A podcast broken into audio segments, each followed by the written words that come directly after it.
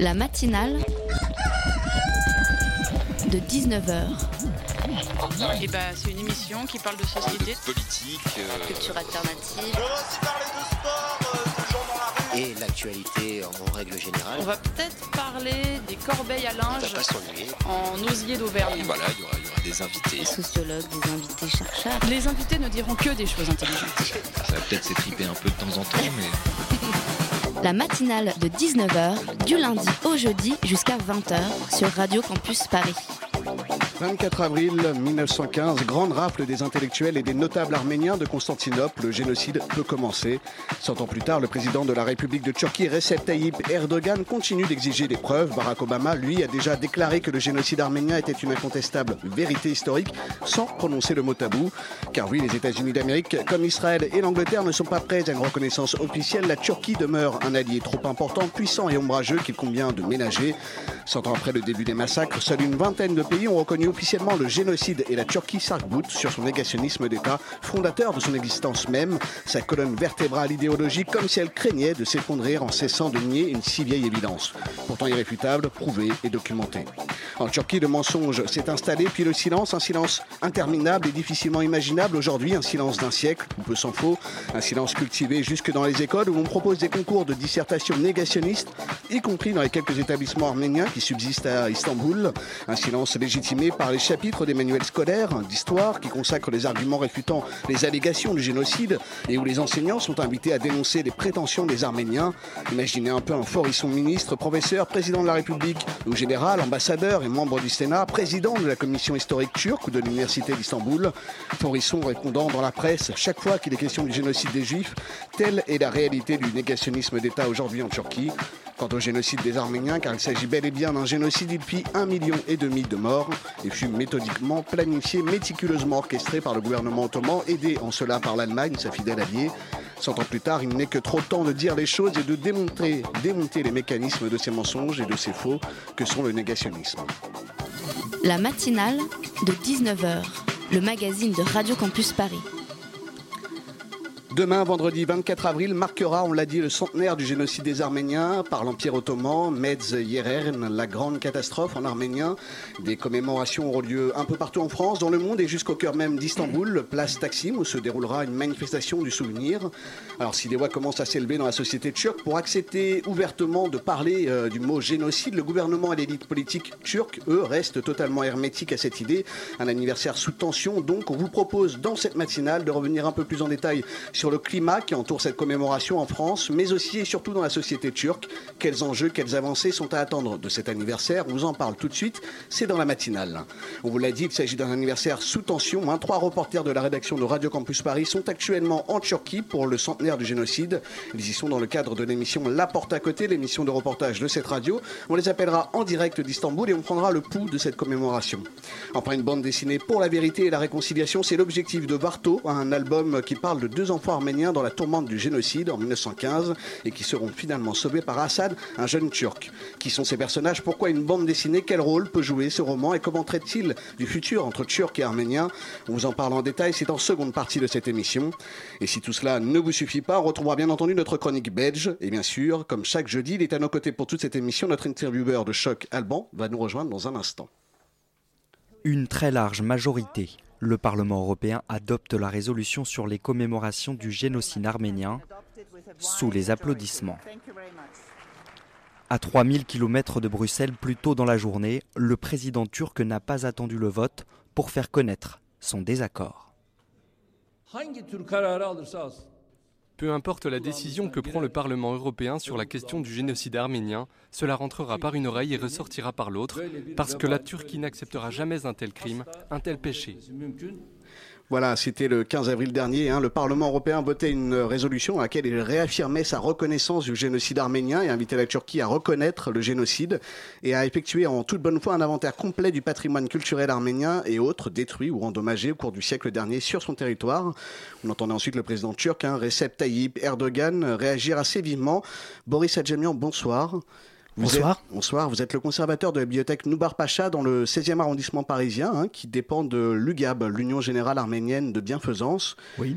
Une bibliothèque, on le verra, hein, qui est fortement liée à l'événement euh, du génocide arménien dans son histoire. Alors, on l'a entendu ces derniers jours, la Turquie héritière de l'Empire ottoman depuis 1923 a été rendue furieuse par les déclarations du pape François, entre autres, qui a parlé hein, pour la première fois du génocide des Arméniens, du Parlement européen, qu'il a prié euh, de le reconnaître. Le président Erdogan a parlé de délire, tandis que le Premier ministre turc regrettait le fait que le pape ait rejoint la méchante bande de, ceux qui parlent du génocide. Euh, le comportement historiquement tendancieux des députés euh, viennois a été euh, reproché suite à une minute de silence au Parlement autrichien. Les ambassadeurs ont été rappelés. Voilà, le tabou du génocide, il perdure encore en Turquie. On voit ces réactions vraiment violentes. Oui, bon, c'est un, petit peu schizophrénique, semble-t-il. donc, mais il faut bien distinguer évidemment l'attitude des autorités euh, qui, est dans une forme de constante euh, dénégatrice, hein, mhm. même si le discours s'adapte d'année en année avec des revirements et de, nouvelles, de nouveaux éléments de langage qui apparaissent périodiquement. Là, depuis quelques jours, on sent qu'ils ils, ont accordé leur violon sur une nouvelle ligne en, proclamant non seulement à Ankara, mais également dans les ambassades en Europe, mhm. que si on utilisait le mot génocide, euh, c'était euh, c'était donner libre cours au discours de haine contre les Turcs et donc alimenter une forme de racisme. Donc euh, une nouvelle ligne de défense qui tourne à la victimisation des Turcs. mais ça, c'est assez nouveau. et en fait, c'est une nouvelle stratégie. Oui, ce que vous demander, en fait, justement. tous les tous les très très très fréquemment, il y a des, des évolutions de la parole des autorités, de la parole officielle, mais ça reste dans la même optique dénégatrice qui elle ne, ne varie pas tellement finalement. Et pourtant, en avril 2014 Erdogan avait présenté ses condoléances aux descendants des victimes. Hein, à l'époque, son message de condoléances avait été salué comme une avancée prometteuse. C'est peut-être ce dont vous parliez pour les détours, euh, justement. Euh. Oui, ça fait partie de ces, de ces nouvelles euh, tactiques. je ne sais pas si c'est peut-être pas du niveau de la stratégie, mais oui, ça, ça reste une sorte d'enfumage. De, Et des manifestations du souvenir aussi qui sont autorisées maintenant depuis plusieurs années sur la place Taksim. Depuis quelques années, oui, je crois que c'est depuis 2012. 2012, tout à fait. Mais en fait, ça, c'est pas du tout de la part du fait des autorités. Hein. Mais avant, ça aurait pu être vu comme une Tout à fait. Il y a quelques années, ça aurait été impensable. Mhm. mais bon, s'est passé beaucoup de choses depuis une dizaine d'années en Turquie, pas seulement en Turquie, autour de la Turquie également. Mhm. Euh, bon, un des éléments euh, déclencheurs, c'est euh, évidemment, tout le monde le sait, l'assassinat de Hrant Dink. On en parlera tout donc, à l'heure. Voilà, qui remonte déjà à plusieurs années. Qui est un journaliste turc d'origine arménienne. Oui. Et bon, on va revenir. dont le combat était de faire reconnaître la question en, Turquie. Et bon, à la suite de son assassinat, il y a quand même eu une, libération de la parole, ce qui c'est pour ça qu'il faut toujours distinguer notamment monstre hein, de 200 000 personnes euh, oui, euh, à Istanbul, oui, avec ce slogan Nous sommes arméniens, nous sommes Randink. Oui, euh, avec des avancées, par exemple avec des intellectuels turcs qui avaient signé une, une pétition et appelé à la faire signer, demandant pardon à leurs frères arméniens, etc., en n'utilisant pas le mot génocide, en, utilisant, en utilisant plutôt une, mhm. une, périphrase, en utilisant le terme de grande catastrophe. Mhm. et cette, elle a recueilli 30 000 signatures. Mais ce qui est important de noter, c'est qu'il y a eu une contre-pétition qui a recueilli plus d'un million de signatures. Donc il ne faut pas non plus passer. Qui a été fait par qui alors? Bah, Par des. Alors je ne pourrais pas vous dire par qui. Je ne pense pas qu'il soit vraiment nécessaire d'être un ultranationaliste en Turquie pour nier le génocide arménien. C'est mhm. beaucoup plus diffus que ça, euh, puisque c'est aussi bien représenté à gauche qu'à droite, dans les milieux islamistes que dans les milieux kémalistes. Donc en fait, c'est très diffus, mais c'est lié à la construction de cet État et de son idéologie qui euh, s'est bâtie depuis un siècle sur cette dénégation. Donc il n'y a pas forcément un adoucissement de, de, la stratégie, de la réponse du gouvernement turc, des autorités si, turques. Si, on peut dire que bon, avec l'AKP et notamment depuis quelques années, hein, oui, oui, euh, oui il y a eu une forme d'adoucissement, euh, de changement de discours, d'arrondissement des angles, si vous voulez, ce qui fait qu'il est aujourd'hui possible tous les 24 avril de manifester à Istanbul. Et cette année, pour le 24 avril, il va y avoir non seulement des manifestations à Istanbul, mais également des manifestations organisées en province, notamment à Diyarbakir, donc dans l'est, plutôt mhm. dans le, du côté de du, la partie turque, kurde de, de, la Turquie. et donc, ce sont des choses qui étaient impensables il y a seulement une dizaine d'années, ça c'est ah vrai. Oui, oui. Qui ont été réprimées par les autorités Oui, oui, tout à fait. Oui, oui. maintenant, il y a beaucoup d'Arméniens qui vont visiter la Turquie. ça se faisait déjà depuis une trentaine d'années, mais maintenant, ça devient carrément un must d'aller visiter la Turquie. bon, les, autorités ne posent pas de, de problème à, à, cela. Et les gens ne rencontrent pas forcément de l'hostilité sur place. Beaucoup plus de la curiosité, j'ai l'impression. Alors bonsoir, euh, bonsoir, Boris Adjemian. Pardon pour mon retard, quelques petits soucis dans le euh, dans le trafic. Vous venez de citer le, président euh, turc, hein, Erdogan, qui déclarait l'an dernier que, et je cite, c'est un devoir humain de comprendre et de partager la volonté des Arméniens de commémorer leur souffrance. Il parlait aussi de des Arméniens qui ont perdu la vie. Il disait qu'ils devaient repousser, enfin qu'ils pouvaient, qu'ils devaient reposer en paix. Euh, et malgré tout, il ne prononce pas le mot génocide. Euh, alors, la question que j'ai envie, de vous poser, c'est est-ce que ce terme, est-ce que c'est pas ce terme génocide qui fait avant tout débat aujourd'hui? Oui, euh, bah, de manière un peu caricaturale. Est-ce que, ce terme, pardon, doit faire débat aujourd'hui? C'est bon. Non, pour revenir un peu juste sur ce thème, sur l'histoire de, ce terme, hein, il n'existait pas au moment du génocide arménien. C'est un terme qui a été euh, qui a vu le jour après la Shoah, après le génocide euh, juif pour la Seconde Guerre mondiale. Donc forcément, l'argument un peu de, ceux qui contestent l'emploi de ce mot génocide, c'est de dire voilà, ça n'existait pas à l'époque. Mais je dirais euh, que on peut discuter du point de vue de la question du, terme de génocide. On peut, on, peut en discuter. On peut discuter de tout, mais ça dépend avec qui.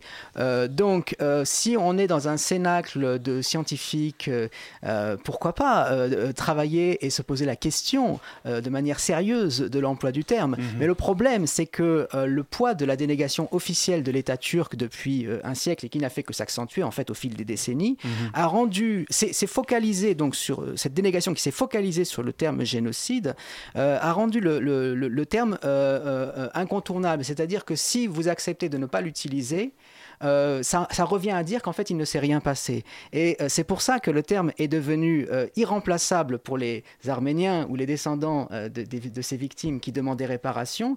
Et c'est pour ça que les autorités turques se sont à tel point focalisées sur le terme qu'elles acceptent aujourd'hui beaucoup de choses. Mhm. Elles acceptent de dire beaucoup de choses, sauf, le terme. génocide. L'enjeu derrière cette reconnaissance, ce mot, ça impliquerait quoi exactement pour le gouvernement? Le gouvernement craint euh, que ça puisse impliquer des demandes de réparation. Mmh. qui ont déjà euh, commencé d'ailleurs. Hein. de demandes de réparation qui sont portées par euh, bon, euh, des, euh, moi je dirais une mouvance qui ne représente pas du tout la, la masse des, des, Arméniens ou des descendants d'Arméniens vivant dans la diaspora. En tout cas, ça ne représente pas, par exemple, on ne peut pas dire que ça représente le discours de l'État arménien, c'est aussi autre chose, c'est aussi un autre acteur. il y a des institutions quand même, il y a notamment le Ossa de la maison de Cilicie, parce qu'il y a toute cette question des biens mal acquis si on peut les appeler comme ça. Des biens spoliés, des, biens, volés, euh, détruits, oui, volés. Oui. oui, non, ça c'est bon, ce sont des questions compliquées, mais les réparations, effectivement, elles se jouent à plusieurs étages. Vous avez des réparations qui concernent ces biens euh, fonciers, mais euh, de, de, propriété, d'établissements, donc en dur, mhm. notamment qui sont réclamés par des institutions religieuses parce qu'ils ont été captés par l'État. mais d'autre part, vous avez aussi la question de, de, de réparation territoriale qui a été avancée à plusieurs époques par certains partis politiques arméniens, mais aujourd'hui qui n'est je pense pas à l'ordre du jour. Et euh, globalement, massivement, ce que les gens demandent, c'est une reconnaissance plus sur le plan moral et de la justice, mais au sens de la justice, au sens idéal, pas au sens d'une justice. Plutôt qu'une réparation euh, pécuniaire. Euh, oui, oui, oui. Financière.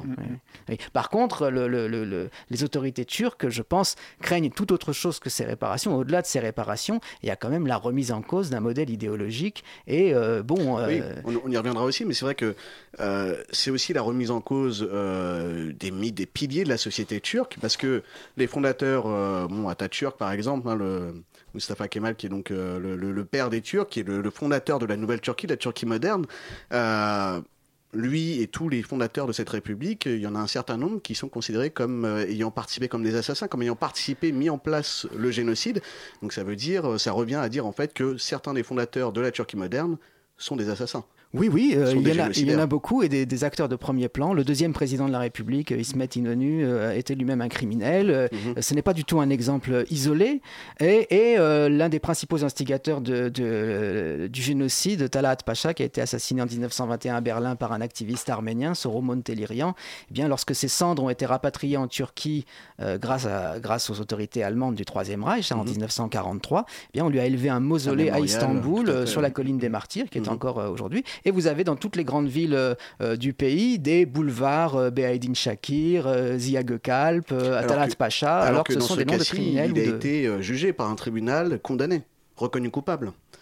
Oui, alors. Euh, ensuite, sa suite a été plus ou moins. Bon, euh, il, a été reconnu coupable et condamné, je pense, parce qu'il faisait partie de ceux qui étaient déjà partis, qui s'étaient déjà fait la malle grâce à la complicité allemande. Mhm. Donc il n'était pas difficile de le condamner, euh, y compris à mort.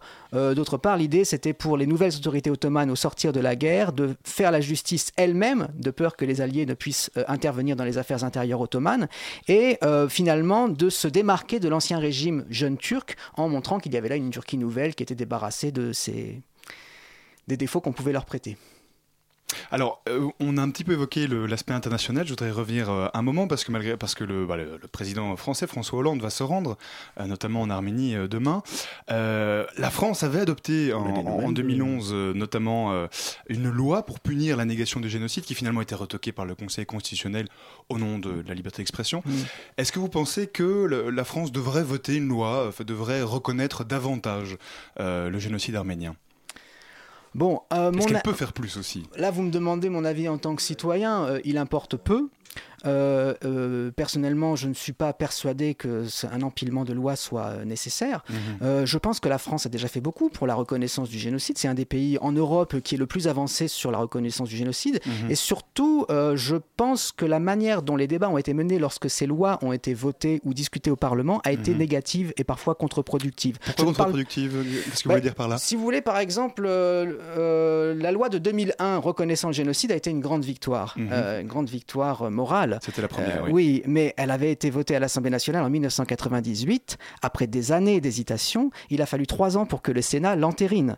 Et euh, la loi, quant à la loi Boyer, euh, tout s'est passé dans la précipitation entre décembre 2012 et janvier-février, décembre 2011 et janvier-février 2012. Il a fallu deux mois et demi pour que l'Assemblée nationale puis le Sénat se saisissent du texte et le vote. Ça vous montre comment, en, dix ans, la question s'est politisée et est devenue un objet, un enjeu politique en France. On va y revenir juste dans un instant, on va marquer une courte pause musicale. Hein, surtout, chers auditeurs, vous n'éteignez pas vos postes radio. On se retrouve dans quelques instants.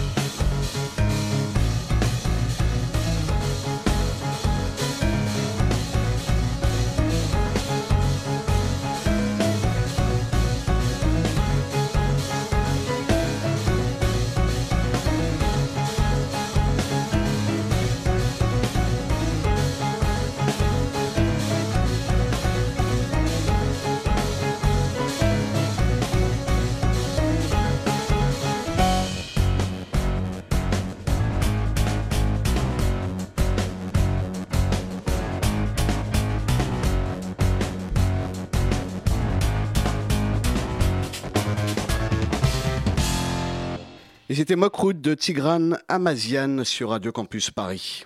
La matinale de 19h du lundi au jeudi jusqu'à 20h sur Radio Campus Paris. Il est 19h21, vous êtes sur le 93.9. Boris Adjemian, bonsoir, hein. vous êtes notre invité ce soir. On le rappelle, euh, vous êtes donc le conservateur de la bibliothèque Noubar Pacha euh, dans le 16e arrondissement. Noubar. Bibliothèque Noubar, ça suffit. Oui. Bibliothèque Noubar. Et on parle donc, chers auditeurs, du centenaire du génocide des Arméniens. Alors, la question que j'aimerais vous, vous, poser, et on en parlait brièvement du, durant la pause, c'est celle de la communauté arménienne. Hein. Alors, très difficile d'évaluer euh, le, le, nombre d'Arméniens qui sont en France. Hein. Euh, on parle de 600 000, mais enfin, un chiffre difficile à, à vérifier. Cela dit, est-ce que cette communauté, elle est soudée autour de ces commémorations historiques, euh, de ce, de, autour de ce centenaire et de la question du génocide? Oui, bien sûr. Ça, bon, la préparation du centenaire euh, a déclenché, on va dire, un élan énorme à travers la, la communauté arménienne. Mmh entre guillemets. Euh, songez à, aux, aux, préparatifs du, du, centenaire de la Grande Guerre à l'échelle de la France euh, ou de l'Europe. C'est vraiment énorme. C'est dans le, le, les plus petites communes ont voulu faire quelque chose. Mmh. Et là, c'est euh, au niveau des, des, individus, des particuliers. Chacun a voulu faire quelque chose. il y a eu énormément d'initiatives. Et sur la manière de le... Parce que c'est avec le centenaire de la, de la Grande Guerre en France, c'est ce qui a fait débat notamment, c'était sur la manière de commémorer. Est-ce que là aussi, quelque part, il y a consensus sur les façons de, de, se, de, de se rappeler de ce génocide? Euh, par, exemple, dans l'idée de, de se mobiliser euh, pour que ça soit davantage reconnu, par exemple oui, ça, euh, bon, euh, la question de la reconnaissance, si vous voulez, ou du combat pour la reconnaissance, c'est une question qui fédère, euh, y a, qui fait consensus. Hein, oui. vous, vous, me disiez même que c'était une des seules choses qui fédérait la communauté arménienne. Bah, oui, parce que, non, mais écoutez, non, non, mais je disais ça sans, sans rire, parce que non, si oui. vous prenez le, le, le, le cas de n'importe quelle communauté nationale, bah, la France au sens large, il n'y a pas beaucoup de questions consensuelles. Oui. Donc, celle-ci est une question consensuelle. La communauté arménienne, c'est pas un bloc monolithique, c'est des individus. D'abord, c'est des. Français, c'est des Français d'origine arménienne, à Avec titre divers.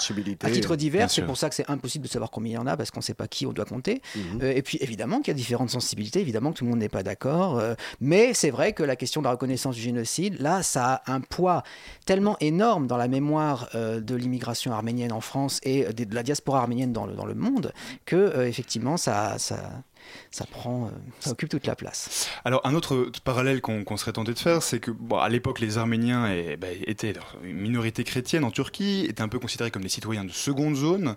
Euh, je fais évidemment des, des, raccourcis, je simplifie, mais euh, malgré tout il y avait de ça. Est-ce que vous pensez qu'aujourd'hui on puisse faire un parallèle entre ce génocide hier et le massacre aujourd'hui des chrétiens au Moyen-Orient?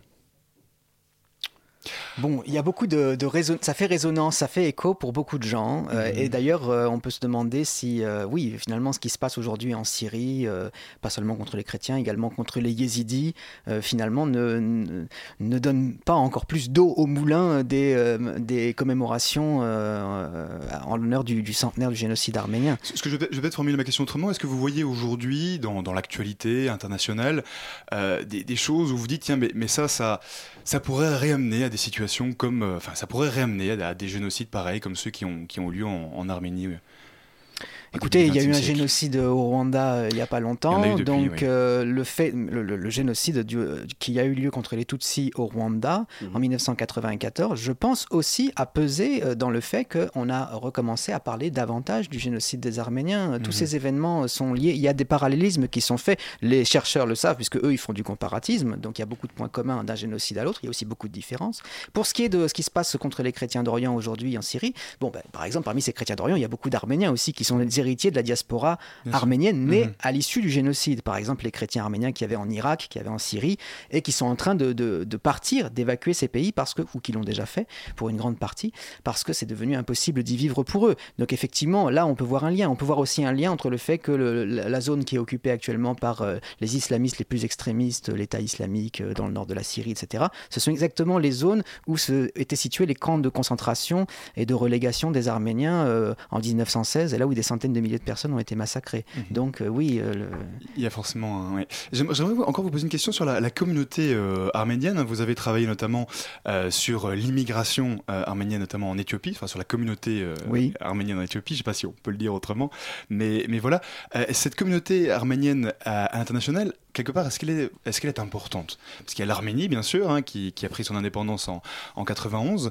Euh, mais est-ce que, les, est-ce que la communauté arménienne se retrouve un peu partout? Oui, ou bien est-ce que davantage dans certains endroits peut-être Oui, oui, bien sûr, ce n'est pas uniforme sur euh, l'ensemble de, de, la, de la planète. Mhm. Mais ce qui est intéressant, c'est qu'on a une diaspora finalement où, euh, qui, en termes de, de, personnes, de nombre de personnes, pèse peut-être plus lourd que l'État arménien lui-même. Et ce sont mhm. deux entités, je ne sais pas si on peut parler d'entité pour la diaspora, mais ce sont deux choses qui sont toutes les deux euh, arméniennes, mais d'une manière différente, et finalement euh, qui se peut-être se complètent, mais euh, sont finalement restent bien distinctes. Et euh, donc euh, l'État arménien, par exemple, ne peut pas parler au nom de la diaspora, même s'il est parfois tenté de le faire. Mmh. quant à la diaspora, elle ne peut pas décider ce que sera l'État arménien parce que ce n'est pas là qu'elle vit. Oui, vous, vous un petit peu ma question, mais l'État arménien n'est pas, pas vu comme voilà, ce qui relierait tous les Arméniens entre eux. Quoi.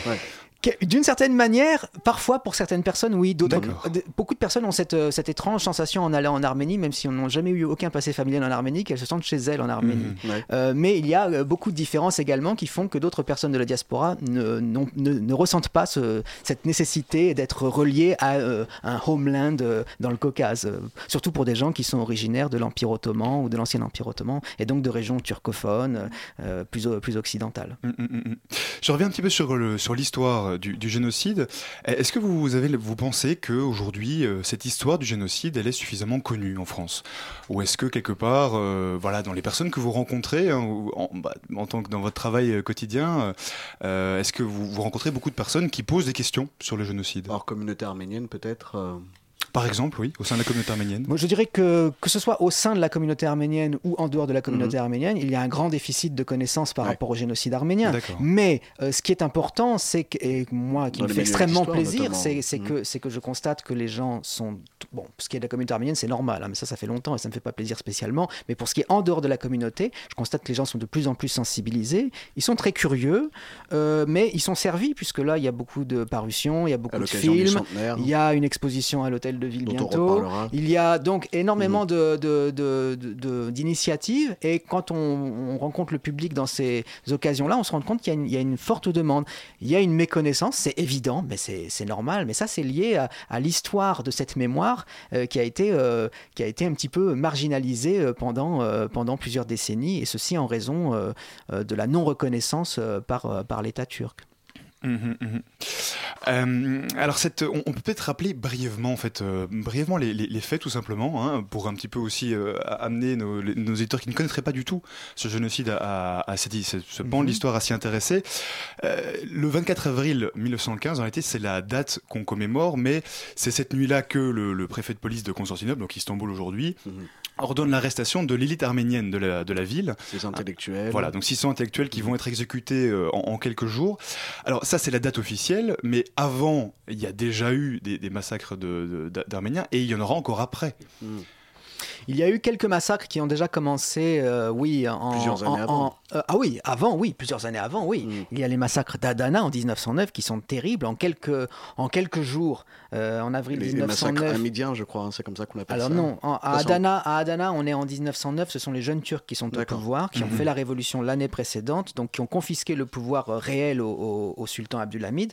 et il y a 20 à 30 000 personnes qui sont massacrées dans, en Cilicie, donc à Adana et mhm. dans la région. Et mais déjà en 1840 94-96, effectivement, du temps du sultan Abdulhamid, il y avait eu euh, des massacres à grande échelle, à l'instigation du sultan, avec des régiments qui étaient appelés les régiments amidiers, formés souvent euh, de, bandes de, tribus kurdes, et euh, qui avaient massacré, on, estime, entre 200 000 et 300 000 personnes. C'est ça. Et puis, puis il va avoir lieu donc ces, ces, événements-là où vraiment, vraiment de manière systématique, on va, on va donc aller, aller tuer les gens. Hein. On parle de viol, on parle de personnes qu'on emmène mourir dans le désert, enfin qu'on fait mourir de faim, de soif. De déportation. De déportation, tout à fait. Euh, mais ce qui, ce qui m'a beaucoup frappé en allant regarder, encore une fois, l'histoire du génocide, c'est que ça va continuer après. Euh, c'est-à-dire que ah, des années plus tard, ce, massacre va, euh, va continuer quelque part. Oui, ça va continuer en gros jusqu'en 1923 avec plusieurs épisodes. donc en 1918, Pardon Non, non, on, vous écoute, on vous écoute. On regarde l'horloge en même temps, mais, mais en même temps, c'est important de rappeler ces événements-là. Donc ça va continuer encore Donc, après. en fait, oui, ça va continuer. Euh, après la fin du mandat français en Cilicie, qui fait suite à la Première Guerre mondiale, il va y avoir à nouveau des troupes kémalistes qui vont massacrer euh, des civils arméniens qui étaient revenus s'établir en Cilicie après avoir été rescapés des camps en Syrie. Et puis également, il va y avoir des massacres dans, lors de l'offensive turque euh, dans le Caucase, et puis mhm. également dans l'Azerbaïdjan iranien. Donc mhm. on peut dire que. Et puis également le massacre de Smyrne contre les Grecs et les Arméniens. Mm. en 22. Donc on peut dire qu'en gros, jusqu'au début de la République turque, il y a une succession de massacres. J'aurais une, une, une, toute dernière question, euh, Boris Adjemian. Euh, pardon pour la mauvaise, pardon pour la mauvaise prononciation. Adjemian. Exactement. Euh, mais une dernière question, donc, est-ce que vous comprenez la position de, de, de, ceux qui disent, notamment, par exemple aux États-Unis, un peu à mot couvert, qu'il est plus important de sauver des vies dans le présent et que le passé, quelque part, bah, c'est un peu le passé, quoi? Pas avec le passé, mais avec le futur peut-être. C'est un peu la position des États-Unis, euh, grosso modo aujourd'hui, hein, qui, ne, qui ne prononcent pas non plus le mot de génocide. Ah, mais c'est pas pour cette raison-là. Alors, il y a plein de raisons, il y a plein de raisons qui les amènent à prendre cette position-là, mais malgré tout, euh, c'est peut-être un argument choc. Écoutez, je ne sais pas si c'est leur argument choc, je le découvre, mais en tout cas, il est évident que si on avait fait une justice internationale pour juger les criminels turcs en 1919, comme ça avait été projeté par les, par les Alliés, mhm. et finalement, ça n'a jamais été fait, euh, il est évident que ça aurait été plus compliqué par la suite pour massacrer euh, des civils en Pologne, en Ukraine, et massacrer euh, la moitié de la population juive d'Europe de l'Est. Et ce sera malheureusement le mot de la fin. Merci à vous Boris hein, d'être venu sur notre plateau, d'avoir répondu à notre invitation. On le rappelle pour nos auditeurs, vous êtes le conservateur de la bibliothèque Noubar, hein, dans le 16e arrondissement, qui dépend donc de l'UGAB, l'Union Générale Arménienne de Bienfaisance. Et je crois que c'est dans ce cadre hein, que va être organisée justement cette exposition. Alors non, la bibliothèque est partie prenante, mais c'est l'hôtel de ville qui, euh, donc, le rappeler pour nos organise, auditeurs. qui organise l'exposition. Euh, c'est Raymond Kevorkian, qui est l'ancien directeur de la bibliothèque Noubar, qui, va être le, qui est le conservateur de cette exposition. Et puis euh, la bibliothèque Noubar prête une grande partie des pièces. Également, une partie des pièces vient d'Arménie, du musée Institut mémorial du génocide d'Yerevan mhm. et euh, diverses autres institutions. Et donc cette exposition va commencer à l'hôtel de ville la semaine prochaine, c'est ça? Ça commence inauguration le 28 avril en présence de Madame Hidalgo et ça dure jusqu'au 4 juillet. C'est accès libre. Très bien. Bah, écoutez, le rendez-vous est pris. Merci beaucoup. Merci à vous.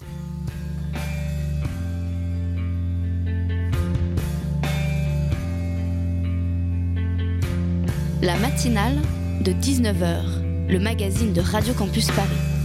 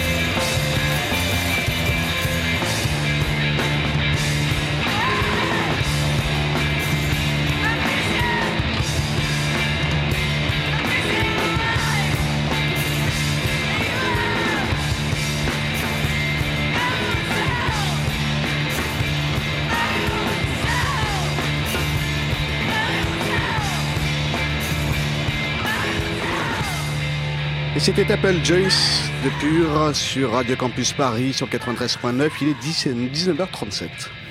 La matinale de 19h sur Radio Campus Paris. Et oui, vous êtes bien dans la matinale de 19h tout de suite. Vous l'attendiez, vous l'avez rêvé. Voici venu l'heure des aventures belges d'Alban. Merci beaucoup Tristan, merci beaucoup. Eh bien aujourd'hui, je voudrais vous parler de vacances. Oui, euh, chers amis, vous l'avez peut-être remarqué, mais vous l'avez peut-être remarqué, chers amis, mais tout le monde nous a un peu abandonné à Radio Campus. Hein. Et la moitié de Radio Campus était un petit peu euh, en vacances, absente cette semaine. Hein. Oui, l'un est en Turquie, prétextant un reportage. Hein. L'autre est à la plage, prétextant son bronzage. Enfin bref, la radio était un petit peu euh, déserte ces jours-ci. Alors heureusement, heureusement, il reste Tristan, il reste moi, il reste vous. Tout à fait, il reste vous, chers amis auditeurs, sur 90.9, la bande FM. Mais Tristan, tu vas me dire pourquoi parle-t-on de vacances? Alors d'abord, on parle vacances pour changer un petit peu de sujet, hein, pour se détendre un peu. Et c'est vrai, je reconnais, un, cela dit, c'est un concept un petit peu étrange, les vacances. Hein. Du moins, en tout cas, c'est étrange pour ceux qui n'ont pas de vacances, hein, justement. Ce qui est quand même le cas pour une partie non négligeable de la population. Tu es donc non négligeable sur cette radio. Félicitations. Ah, merci beaucoup, Tristan. Merci beaucoup. Mais si je voudrais vous parler de vacances ce soir, eh bien, ce n'est pas du tout pour souligner l'héroïsme qui est le nôtre de poursuivre, malgré le soleil à animer les ondes de cette radio, tels des héros modernes de l'information. Tu pourrais, tu pourrais. Oui, je pourrais, mais si je veux vous parler de vacances, chers amis, c'est parce qu'à Paris, il y a un petit quelque chose en plus. Oui, tu sais, chez moi, quand ce sont les vacances, eh bien, c'est vrai, les bus roulent moins. C'est vrai, il y a un peu moins de monde dans, dans, les rames de métro. Et puis, tes petits cousins, petites cousines sont en congé. Et bon, tu râles un peu, mais, mais après tout, c'est normal. Hein, les vacances scolaires, tu en as aussi profité à l'époque, hein, Tristan, rappelle-toi. Une époque pas si lointaine d'ailleurs, hein, où ah chacun, alors bon, chacun son tour, tout va bien, et puis vive les vacances. Mais à Paris, eh bien c'est différent. Mais encore. Eh bien oui, c'est différent parce que, chers amis, ce lundi matin, un premier jour des vacances de la zone parisienne, j'ai été, comment dire, un peu euh, surpris. Voilà, en fait, comme chaque matin, pour, me rendre au travail, hein, ça commence à savoir à cette antenne, j'ai enfourné mon petit vélo. Hein, j'ai pris le boulevard d'Aringo et, au début, je ne m'en suis pas rendu compte. Hein, mais, au bout de cinq minutes, j'ai commencé à me dire qu'il y avait quand même un truc bizarre. Vous, voyez, chers amis, un petit peu comme dans les films de zombies, quand, quand le type se réveille un matin sans se douter de rien et qu'il découvre que la ville est déserte parce que les zombies ont mangé tout le monde. Et, bien voilà. Bon, alors certes, les rues ne sont pas encore tout à fait vides à Paris, hein, il n'y a pas encore de zombies non plus, mais je vous jure, par rapport à d'habitude, eh bien, Paris est vide. Mais vide C'est simple, il y a au moins 5 fois moins de voitures, 4 fois moins de piétons, trois fois moins de pigeons et, bon, deux fois plus de soleil. mais franchement, chers amis parisiens, reconnaissez-le, Paris durant les vacances est un peu la Bérésina. Vous êtes tout seul ou presque hein, à pas déambuler dans les rues et vous avez l'impression pesante d'être le seul imbécile qui ne profite pas du soleil sur une plage à Acapulco. Enfin, le seul, j'exagère un petit peu, hein, mon voisin, qui est adorable par ailleurs, je le salue, m'a informé qu'il y a 10 ou 20 ans, à Paris, eh bien c'était 10 fois pire, qu'il fallait parfois faire 3 km pour trouver une boulangerie ouverte. Rends-toi compte, Tristan. Alors bon, eh c'est vrai, depuis, ça s'est du coup un peu calmé, hein, surtout que maintenant que les Parisiens sont tous jeunes et pauvres et surtout sans enfants. Mais enfin, il reste quand même, il reste quand même que durant les vacances, Paris, c'est très calme. Et notez, bon, chers amis, je râle, je râle, mais, mais moi finalement, je trouve ça très agréable, hein, Paris tout calme. Oui, j'avoue, moi j'aime bien aussi tester les boulevards à vélo sans trop de risque de me faire écraser par une voiture. J'aime bien, moi aussi, réussir à trouver une place pour m'asseoir en terrasse. J'aime bien ne pas faire la queue devant ma boulangerie le matin. Non, finalement, je trouve que Paris, finalement, c'est très bien comme ça. Hein. Alors, chers amis, faisons un deal. Vous tous qui êtes en vacances à l'extérieur de Paris pour profiter du soleil, et bien surtout, restez ici. Hein, et laissez-nous profiter de Paris tranquille. Hein, comme ça, pas de jaloux, vous avez le soleil et nous aussi. Et nous en plus, on a le calme. Alors sur ce Tristan, je remets ma crème solaire et je file au canal Saint-Martin. Allez, bonne soirée à toi. Oui, enfin, tu vas quand même rester jusqu'à la fin de cette émission. Allez, je reste.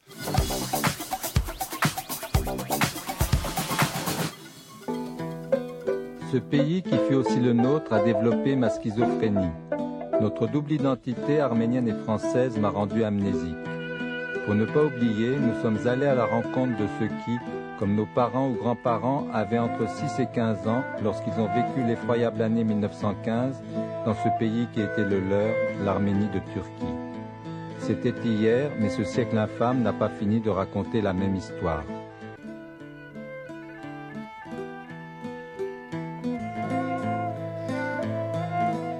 Voilà, c'était un extrait du très beau film hein, de Jacques Kebadian, Mémoire arménienne. 6 et 15 ans, c'est à peu près l'âge des personnages de ce roman graphique, euh, le vôtre, Gorune Aprikian, Aprikian pardon, excusez-moi, et à vous, Stéphane Torrentian. Euh, une œuvre que vous signez et qui raconte l'histoire de deux enfants, Mariam et Varto, perdus dans la tourmente du génocide des Arméniens en 1915. Alors, Gorune Aprikian, bonsoir. Bonsoir. Stéphane Torrentian, bonsoir également. C'était hier et pourtant la parole ne commence à se libérer réellement qu'aujourd'hui. C'est la première bande dessinée qui représente le génocide des Arméniens, Medz Yeren, la grande catastrophe. Euh, pour être tout à fait juste, c'est pas la première bande dessinée qui, qui, parle du génocide arménien. Notamment, il y en a une qui s'appelle Medz Yeren. Mhm. euh, il y en a, il y a eu, euh, euh enfin, un certain nombre. Euh, je les ai pas toutes en tête, mais ça, Franck Giroud avait avait fait une série autour du décalogue. Euh, il y, a eu plusieurs bandes dessinées qui parlent du Mais qui traitaient spécialement du génocide arménien, du génocide des Arméniens. Oui, oui, oui, oui, oui. Donc, euh, euh, qu'est-ce qui vous a poussé vous à écrire cette œuvre? Eh bien, à l'origine, c'est un scénario de, cinéma. Tout à fait, un long format, qui a reçu d'ailleurs un prix. qui a reçu, oui, un prix du, Conseil national du CNC, mais ça ne suffit pas pour être financé. Donc, pour le moment, il, le film, il est toujours en projet, mais il n'est toujours pas financé. Mhm. Et grâce à la rencontre de deux personnes qui, sont, qui ont été décisives pour l'existence de ce roman graphique, Laurent Mélikian d'une part, qui nous a présenté tous les uns aux autres, et notamment à, Jean Blaise Dian, euh, qui est le co-scénariste du roman graphique et qui, lui, est, quelqu'un d'expérimenté dans la bande dessinée et qui a traduit euh, tout le, euh, le, scénario de cinéma en scénario de bande dessinée. Et, vous, avez, eu l'idée de l'histoire aussi, je crois, hein, suite à une rencontre avec un député turc nationaliste, un député dont l'histoire familiale, finalement, est assez révélatrice aussi du, du tabou qui règne aujourd'hui dans la société turque sur la question arménienne. Est-ce qu'on peut s'y intéresser un petit peu à cette rencontre Comment ça s'est passé Parce que c'est assez improbable comme début de voilà comme pour un début d'idée. C'est oui, enfin c'est quelque chose qui s'est réellement passé. C'est-à-dire que j'étais donc ça remonte à un certain temps. Mmh. Euh, j'étais à un festival de cinéma et, euh, mon voisin de face euh, s'avère être ce, à la fois cinéaste mmh. et, et, également député du parti kémaliste. D'accord. Et, et il me il m'invite à manger les, plats, mais comme on était en Allemagne, la, la cuisine exotique, c'était la cuisine turque. Et donc, au bout d'un moment, je masque un peu parce que à l'époque, j'étais un peu plus fermé. Et, euh, et euh, au bout d'un moment, je lui dis, mais bon, c'est la même nourriture que chez moi parce que je suis d'origine arménienne. Mhm. Je pensais que la conversation allait s'arrêter là. Puis en fait, non, il, continue à. je vois qu'il fait des efforts pour, pour me parler. Et, euh, et il me raconte que en 1915, son, son grand-père ou son père, je ne sais plus, mais euh, je crois que c'est son père, était euh, euh, officier dans l'armée ottomane à mhm. Kharpet, donc une petite ville arménienne en, au milieu de l'Anatolie, loin du front, donc euh, être militaire là-bas, c'est pas pour se battre contre les ennemis de l'Empire ottoman, c'est pour se battre contre les populations civiles. Hmm. En cas de révolte ou... Oui, enfin, c'est pour faire le génocide, là, très clairement. Et, euh, et, donc, bon, donc j'ai compris, on, s'est compris, et, mais il s'arrête pas là. Et, euh, et il a du mal à le dire, il, dit, il, a, il tourne autour du sujet, hmm. et puis finalement il me dit, mais autant toute la généalogie de mon grand-père est connue, on connaît ses aïeux et tout ça, autant ma grand-mère qu'il a épousée là-bas, euh, on ne sait rien. elle avait 15 ans, mais on ne sait rien de, ses ancêtres. Elle avait 15 ans? Oui. Parce Comme si elle était née à 15 ans quelque part. Euh. Exactement. Exactement. C'est-à-dire qu'elle est née à 15 ans euh, sans aucun passé. Et comme je n'ai pas dormi cette nuit-là, ça m'a beaucoup travaillé. Je ne savais pas pourquoi ça me travaillait. Et finalement, ça m'a. Le lendemain, je l'ai revu puisque c'était un festival de cinéma, on se recroisait, et je lui dis mais en fait, pour les Arméniens, euh, elle est morte à cet âge-là. Mhm. Parce qu'en fait, ce qu'il me le disait, c'est que sa grand-mère, enfin, sous-entendait, c'est que sa grand-mère était une des victimes du génocide. Et pour les Arméniens, elle est morte à cet âge-là, tandis que pour les Turcs, elle est née toute faite à cet âge-là.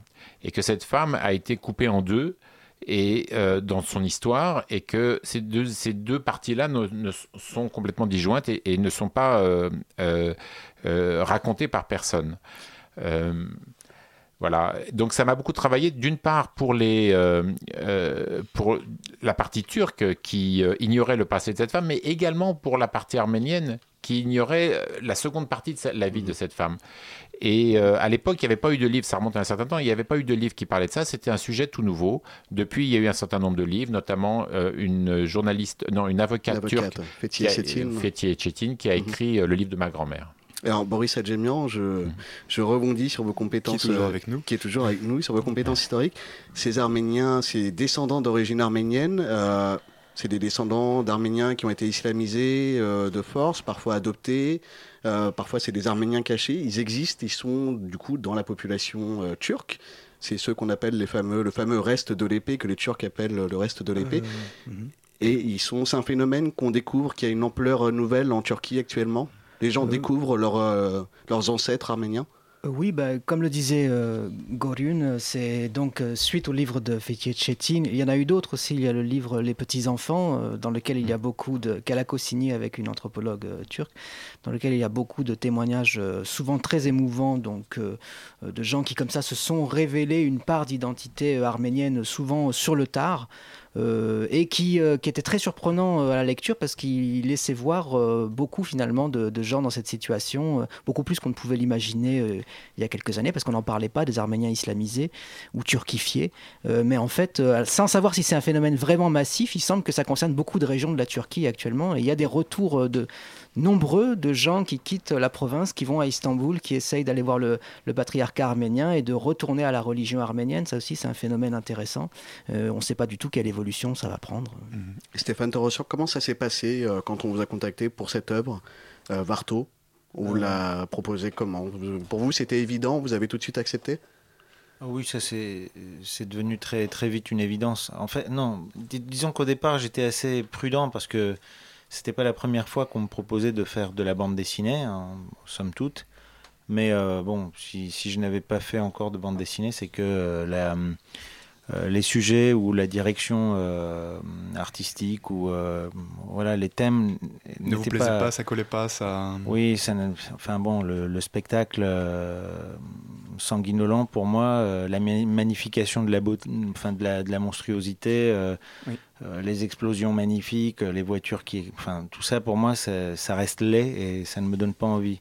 Là on avait euh, on avait un sujet et une histoire qui euh, qui a tout de suite euh, pris mon adhésion. Oui, parce que Stéphane Torossan, ce qui est, ce qui est quand même euh, incroyable dans, dans, dans, dans ce livre, enfin dans, cette BD, c'est que du génocide, en fait, vous, vous, ne racontez presque rien. Enfin, je veux dire, le, le, mot génocide n'apparaît lui-même d'ailleurs que, que, dans le titre. les bourreaux ne sont pas, ne sont pas nommés, il n'y a pas. Voilà. Et, donc, du coup, quelque part, on, en parle sans en parler, et en même temps, et en même temps quelque part, on, on évoque vraiment l'histoire. Oui, ça. Euh, alors moi j'ai essayé. C'est ça qui vous a plu, c'est cette, c'est voilà, c'est cette quelque part de, parler de vécu et pas tellement de, parler uniquement des, faits historiques, même si évidemment ça, les deux s'entremêlent. Oui, oui, mais de toute façon, moi ce qui m'a le plus attiré tout de suite, c'est que euh, euh, c'était pas pour se répandre. Le scénario n'aide pas à se répandre. Euh, et c'est une histoire qui, qui concerne l'intime et ce qui est vécu par les gens dans ce genre de situation même si c'était pas aussi grave euh, ce qui se passait au Liban. Moi, je suis né pendant la guerre du Liban et euh, d'expérience, je sais que quand on est dans le feu de l'action et euh, sous les coups, ça se passe comme ça. On ne sait pas ce qui arrive aux autres, on ne peut pas nommer la chose. Ça, ça constitue nos personnalités quand on est enfant. Donc, c'était tellement vraisemblable par rapport à, mmh. à mes émotions et à ce que j'ai pu expérimenter moi-même que euh, j'y adhère complètement, c'est réel. Que vous, y adhérez complètement. Euh, Gorin Aprican, euh, on, peut peut-être, alors sans tout, évidemment, euh, sans tout raconter, sans mais, spoiler. Voilà, sans, faire de spoiler, mais on peut peut-être juste raconter le début de l'histoire, hein, donc qui en fait commence de nos jours en France, où une mère et, son fils se présentent à la porte d'un petit immeuble, d'une rue tranquille, à Paris. Ils viennent visiter un, un vieux monsieur qui habite plus haut dans les étages. Et là, qu'est-ce qui se passe? Eh bien, euh, ils sont un peu intimidés en rendant visite à cet homme. Et euh, cet homme, au lieu de les accueillir, euh, leur claque la porte au nez. Mhm. Alors, et après, on enchaîne avec une histoire qui se passe dans le passé. Donc, cette histoire du présent va revenir ultérieurement. et on va, on va deviner les liens qu'il y a entre ces, entre ces différents protagonistes. Euh, le, fait d'ancrer dans le présent, c'est un peu une manière de, de, lier les deux, enfin de, de, lier ce que voilà ce que le, qu'on vit aujourd'hui avec euh, voilà de lier la mémoire avec euh, le vécu aujourd'hui. Mais parce que il y a il y a quand même une question fondamentale dans tous les souvent lorsqu'on fait un, un, ouvrage, une fiction sur le génocide des Arméniens, on est souvent dans le passé puisqu'on on essaye de, montrer ce qui s'est passé en 1915. Mais mhm. ce qui est quand même la question à se poser dans le cas du génocide arménien, c'est pourquoi est-ce que c'est aussi actuel? Mm. Pourquoi est-ce que ça, ça reste vif aujourd'hui? Et une des réponses que je commence à, ressentir, c'est que c'est toujours actuel parce que ça s'est perpétré. Non pas, ça s'est perpétué, pardon. Non pas euh, de façon euh, toujours criminelle comme mhm. pendant le génocide, mais par la négation, par le fait que les survivants ne peuvent pas en parler, par, euh, la chape de pont qu'il y a mhm. dessus. Et du coup, on est toujours encore dans cette, dans cette histoire. C'est-à-dire que même actuellement, maintenant, dans la société turque, voilà, dire qu'on a des, des ancêtres arméniens, c'est mal vu? C'est un tabou euh, c'était, ça l'était. Euh, dans certains endroits, ça l'est toujours. Dans d'autres, ça s'est ouvert et ça s'est, euh, ça s'est démocratisé et, et, des gens commencent à pouvoir le dire. Il y a des régions où les, notamment le Dersim, qui est une région où il y avait pas mal d'Arméniens qui ont été sauvés par des tribus kurdes mhm. et donc et qui s'étaient assimilés à ces tribus par kurdes. Les Alévis. Par les Alévis, absolument. Et, euh, et, ils commencent maintenant à, à, reprendre leur identité arménienne. Donc, ce qui était inimaginable il y a quand même, euh, il y a quand même encore euh, une quinzaine, une vingtaine d'années. Mm, mm. ah, est-ce que Stéphane Torossion, est-ce que vous pensez que par la par la bande dessinée, on, peut quelque part susciter l'empathie, on, peut amener les gens à, à comprendre en fait l'histoire, à comprendre la position de l'autre, et puis aussi à comprendre l'histoire de l'autre? alors je peux parler de notre œuvre en, tout cas. Oui, c'est presque une question euh, très générale, mais la, la, bande dessinée, elle a tellement de, de, façons de présenter les choses que c'est vaste. Mais, mais sur votre dans notre cas, c'était le but. Euh, Golun euh, étant quelqu'un qui vient du cinéma. dans le cinéma, une caméra n'a pas besoin de narration. Elle est narratrice elle-même. Mhm. et on a gardé ça, c'est-à-dire il n'y a pas de narration dans notre bande dessinée. Donc l'imaginaire du lecteur va devoir lui-même narrer ce qui est visible dans les images. Et ça, ça donne une dimension justement intime et euh, une immersion plus euh, approfondie, on va dire. Donc, je pense que euh, ce qui est émotionnel, ce qui est de l'ordre des sentiments des personnages, qu'ils soient dans le bien ou dans le mal, mhm. enfin, c'est un peu manichéen, hein, c'est pas ma pensée, mais mm. voilà, ça, ça, permet d'avoir une meilleure immersion. Une meilleure immersion. Alors, une question presque technique, mais la BD est en, est en noir et blanc, enfin sans, sans couleur en tout cas. Mm-hmm. Ça, c'est un, c'était un, choix volontaire. Enfin, est-ce qu'il y, y, avait quelque chose derrière ce choix-là, ou bien, voilà, c'était une manière de. Euh, je pourrais être très technicien et dire que pour des questions, des prérogatives de temps et de, voilà, j'ai choisi le noir et blanc. Euh. Mais, mais en réalité. Euh, la, luxuriance de la nature euh, anatolienne est telle que si je mettais toutes ces couleurs, on ne pourrait pas transmettre euh, la, gravité de la situation mhm. et laisser l'imaginaire peindre lui-même les couleurs ou entendre lui-même les bruits. Donc, mhm. encore dans le souci de créer l'immersion chez le lecteur, moi j'ai préféré que ça reste dans, dans, ce côté brut et noir et blanc. De s'identifier vraiment au personnage. Oui. Mmh, mmh, mmh, euh, Gorina après qui en, fin d'album, il y a un cahier historique euh, qui permet un peu d'en apprendre davantage sur, voilà, alors du coup, sur la, vraie histoire, si je puis dire, euh, du, du génocide. différentes étapes hein, du génocide arménien, son origine, son histoire, puis aussi aussi actuellement aussi on parle de rending on parle des justes voilà, voilà c'était une manière c'était quand même important de, de, mettre ce rappel historique en fin de en fin d'album. Oui au départ à vrai dire, au départ, je voulais pas. C'est-à-dire que pour moi, euh, l'histoire devait être euh, vraiment. Je voulais faire une histoire qui ne soit pas. À chaque fois qu'on parle des génocides arméniens, on est obligé de se taper l'histoire euh, de la, de la Première Guerre mondiale parce que personne ne sait de quoi ça parle. Et c'est-à-dire qu'on est toujours contraint, quand on raconte l'histoire du génocide arménien, par l'ignorance du public. Et je suis parti du principe que. et du coup, on ne peut pas aller profondément dans, la psychologie des personnages. On reste à un niveau de d'exposition historique. Et le parti pris de Varto, c'était de rentrer là-dedans, dans l'ignorance, comme les personnages qui ignorent ce qui s'est passé, Mhm. et puis euh, on découvre les choses. Et de cette façon, l'é- l'émotion est beaucoup plus forte et la, euh, et l'identification est beaucoup plus forte. Mais l'éditeur m'a dit, ça serait quand même bien, malgré tout, qu'il y ait, euh, qu'il y ait un cahier pédagogique. Et euh, en réalisant ce cahier pédagogique, avec l'aide notamment d'iconographies qui viennent de Monsieur Boris Adjemian, ici présent, qui m'a beaucoup aidé. Voilà, le lien est fait. Le lien est. Euh, Entre vous. Et des photos. et les photos euh, et les photos de la bibliothèque Nouba. Euh, euh, euh, ce cahier pédagogique a, avec comme euh, intention, en tout cas, de montrer que le génocide arménien, pour le comprendre, il faut regarder un peu avant Mhm. pour le, et surtout longtemps après. C'est-à-dire que euh, cette, euh, cette, euh, pour vraiment comprendre à quel point c'est quelque chose d'actuel, de profond et d'intense, il faut vraiment remonter jusqu'à nos jours. Eh bien, merci à vous. Ce sera malheureusement le mot de la fin. Merci à vous, Goroun Aprikian, à vous, Stéphane Torossian, à vous aussi, Boris Adjemian. Je rappelle, hein, Goroun et Stéphane, que vous êtes les auteurs de Barto, donc un roman graphique qui traite de l'errance de deux enfants arméniens plongés dans la tourmente du génocide des Arméniens en 1915. Euh, C'est aux émissions Stenkiss à 20 euros. C'est un très bel ouvrage, vraiment, hein, aussi bien sur euh, du point de vue du support. Vous que- avez aimé? J'ai beaucoup aimé, ouais. Non, non, vraiment au niveau du support, au niveau du contenu, euh, qui permet vraiment une très bonne première approche des événements du génocide arménien, notamment Euh, grâce à son carnet documentaire. Stéphane Torossian. Si, si ça m'est autorisé, euh, une petite pub. euh, non loin d'ici, euh, le 2 mai, nous serons en dédicace euh, à la librairie Bédénet, hein, rue de Charonne. Donc euh, venez et rencontrons-nous. euh. Eh ben, très Je bien. note le C'est noté, rendez-vous le le 2 mai. 2 mai, c'est noté. Le 2 mai, chers auditeurs, n'oubliez pas. Et tout de suite, la puce à l'oreille est déjà dans nos studios. Oh, ils sont là Comment ça va Ah, mais ils sont tout Tristan, beaux bonsoir à tous. Alors, qu'est-ce que vous nous proposez ce soir? Ce soir, on va discuter des erreurs de raisonnement qui font que finalement tous nos raisonnements ne sont absolument pas rationnels ni logiques.